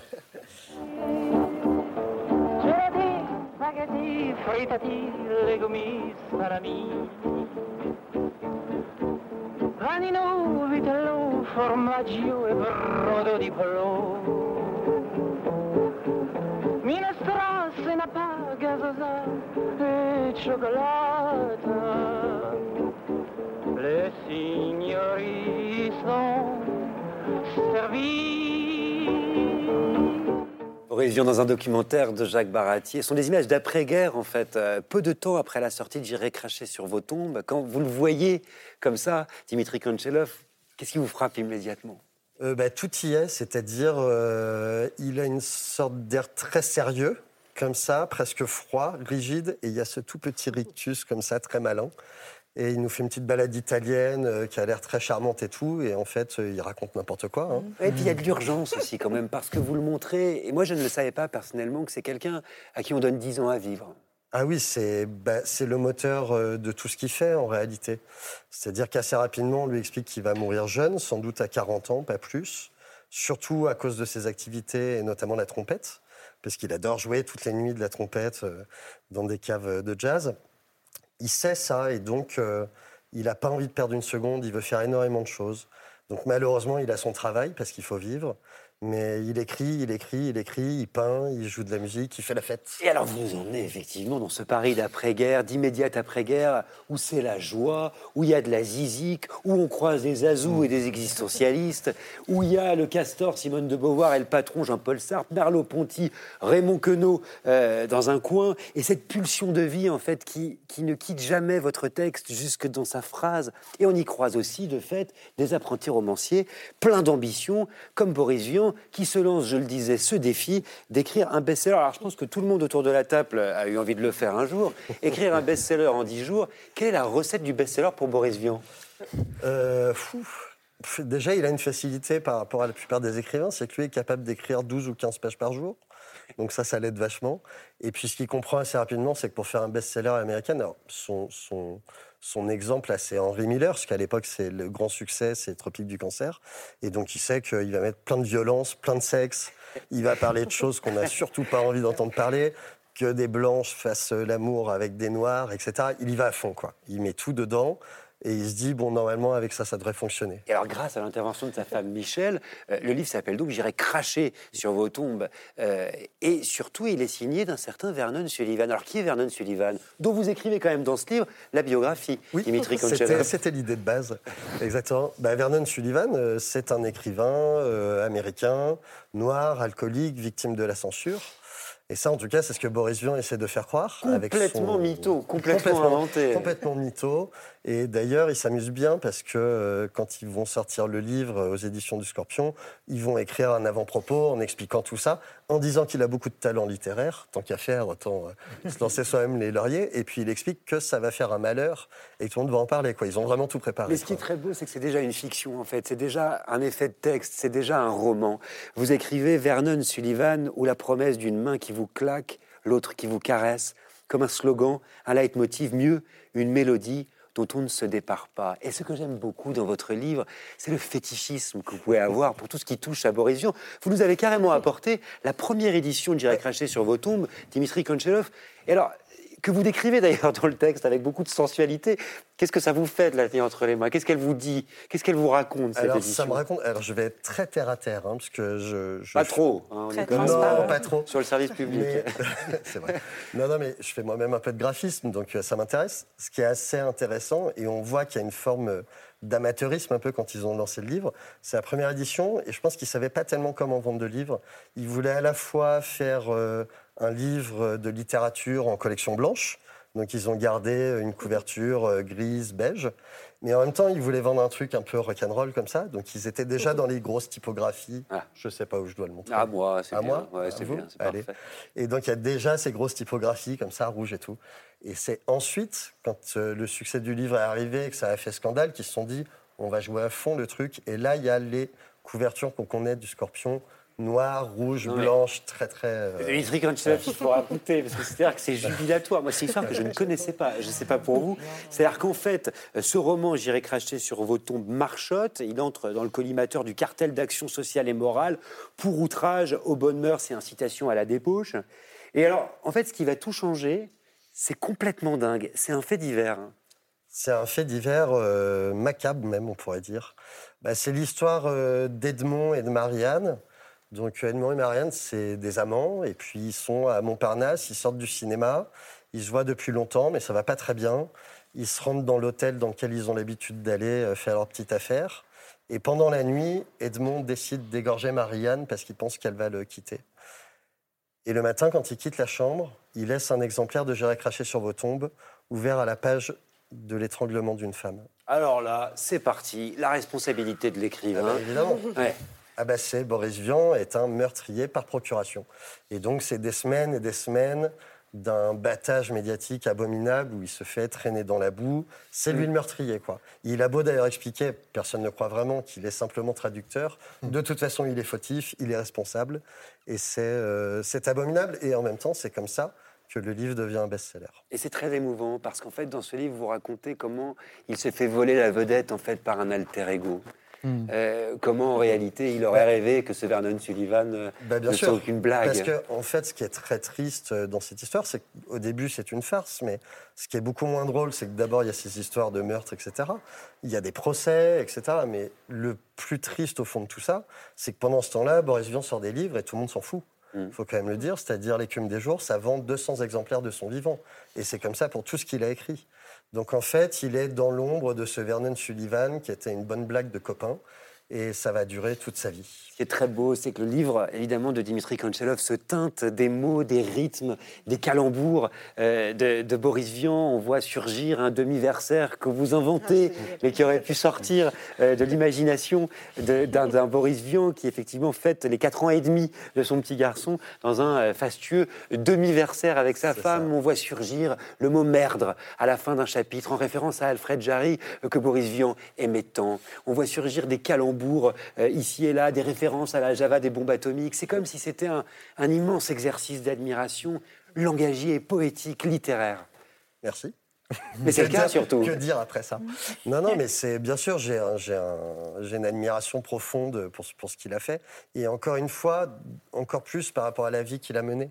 C'est-à-dire, ça a vraiment pas été simple pour lui. On a tous gardé en mémoire un personnage fantasque, marrant, qui faisait des jeux de mots. Mais en réalité, c'était beaucoup plus que ça. C'était quelqu'un de beaucoup plus profond que ça. D'ailleurs, euh, on n'est pas euh, un des meilleurs amis de Simone de Beauvoir en faisant des jeux de mots, quoi. Donc, euh, c'était un type beaucoup plus grand que ça. Il avait une vie beaucoup plus extraordinaire. que ça. Lilia, Vous pouvez je vous vois imaginer. jubilé. Ouais, vous vous l'écrivez, il y a une phrase qui est très belle dans le livre, c'est « Le canular est un jeu sérieux ». Et effectivement, il oscille en permanence entre cette part de jeu et ce... enfin, c'est vraiment une jubilation de l'écriture et qu'on ressent vachement dans le livre. Donc je- C'est ça, et sa, euh, sa vie entière est construite comme ça, toujours entre la farce et le drame. Ouais, quoi. c'est ça. C'est incroyable. Ça s'appelle Vie et mort de Vernon Sullivan. C'est publié aux très belles éditions Finitude. Ça va vite, c'est joyeux, c'est inventif, c'est délicieux, comme je souhaite, Dimitri Konchelov, que ce soit pas le dernier, euh, parce qu'il m'a emballé. C'est déjà l'heure de se quitter, hélas. Monsieur le secrétaire perpétuel de l'Académie française, je me tourne vers vous évidemment parce qu'il y a une tradition dans cette émission. Dire un mot. Dire un mot droit dans les yeux aux téléspectatrices et aux téléspectateurs de la Grande Librairie. Est-ce que vous êtes prêts à relever le défi? On y va? Vous prenez ma place alors. Oui, absolument.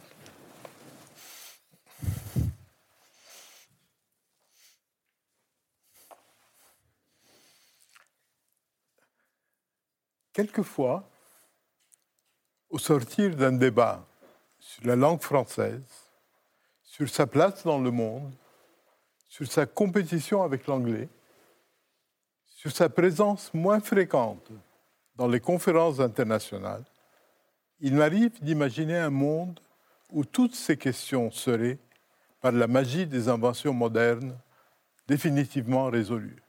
Nous aurions tous, autour des oreilles, de minuscules appareils de traduction immédiate. Nos interlocuteurs pourraient nous parler en suédois, en swahili, en coréen, en bengali ou dans toute autre langue, nous les entendrions dans celle que nous comprenons. De la même manière, nous n'aurions plus à nous interroger sur la langue dans laquelle nous nous adresserions aux autres. Il nous suffit de parler notre langue et eux-mêmes nous entendraient dans la leur. Naîtrait ainsi un monde où il y aurait mille langues vivantes, bien vivantes, mais aussi une langue commune. La diversité cesserait d'être en conflit permanent avec l'universalité. On n'aurait plus besoin de repousser les autres pour demeurer soi-même. Une utopie Oui, sans doute, mais le monde tel qu'il est devenu a désespérément besoin d'utopie. On ne peut se résigner à ces explosions de haine, à ces déchaînements de violence qui se répandent sur tous les continents. Il faut d'urgence tisser des liens pour raccommoder cette planète qui commence à tomber en lambeaux. Il faut rêver d'un monde où ne résonnent que les mots des poètes, les notes de musique et les rires d'enfants. Merci infiniment, euh, Amine Malouf, pour ce texte d'espoir. C'est aussi ce qu'on a voulu vous offrir euh, ce soir. La grande librairie, euh, c'est fini pour aujourd'hui. Euh, merci de nous avoir suivis. Merci aussi euh, Tania de Montaigne, Michel Desmurget, Dimitri Kanchelov, Lilia euh, Hassen et le formidable jeune comédien Kessami Outalbali euh, également. Nous, on se retrouve la semaine prochaine, même heure, 21h, même lieu le plateau de la Grande Librairie sur France 5. On se demandera quelle place ont la croyance et le sacré aujourd'hui euh, dans nos sociétés. Avec Frédéric Lenoir, qui publie une Odyssée du sacré, avec le philosophe Camille Riquier, spécialiste de la croyance, mais aussi la romancière et musicienne Léonore de Récondo, le jeune romancier Benoît Coquille, qui va chercher du sacré dans les rites chamaniques, et puis la merveilleuse Patty Smith, qui a, avec Arthur Rimbaud, une relation quasi mystique. C'est vous dire le programme, mais je ne vous dis rien. À mercredi prochain. Lisez bien.